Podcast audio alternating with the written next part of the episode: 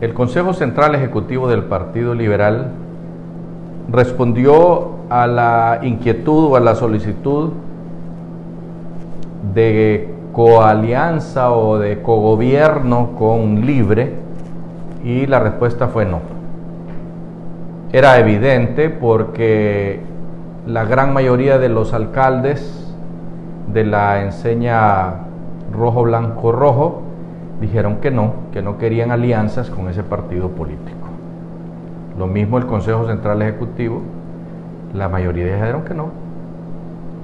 Y de los diputados, pues tendrán que seguir la línea del partido, aunque ya sabemos que algunos de los diputados liberales en el reciente pasado, es decir, eh, en el gobierno de Juan Orlando Hernández, eh, votaban siempre a favor de las posiciones de, de la solicitud después del, del gobernante de turno. Y en este gobierno, algunas leyes han sido aprobadas con la votación de esos 12 o, 14 diputados liberales que siempre están pues más o menos del lado de libertad y refundación. Dicen ellos que es porque son leyes que se han aprobado eh, para favorecer al pueblo hondureño. Nosotros, que hemos visto cuáles son esas leyes, nos recuerda, por ejemplo, esa ley que se aprobó para sacar de la cárcel un montón de individuos que, que habían sido juzgados y condenados. Ahí simplemente los echaron, los sacaron de la cárcel. Lo mismo eh, con presupuestos que no se han llevado a cabo, que no se han eh, vertido en el pueblo hondureño, sino que están quién sabe dónde, porque no se sabe dónde está ese dinero.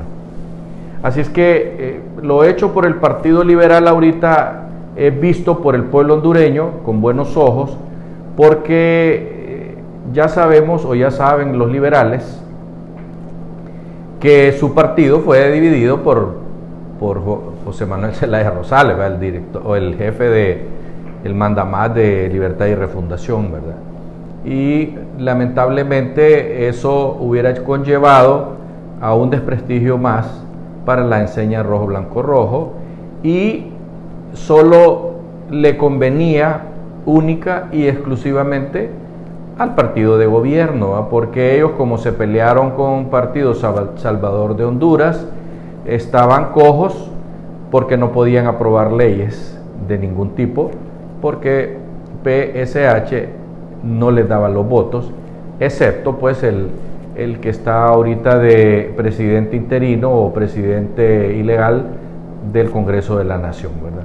Y esto no es campaña en contra del presidente de, ese poder del Estado.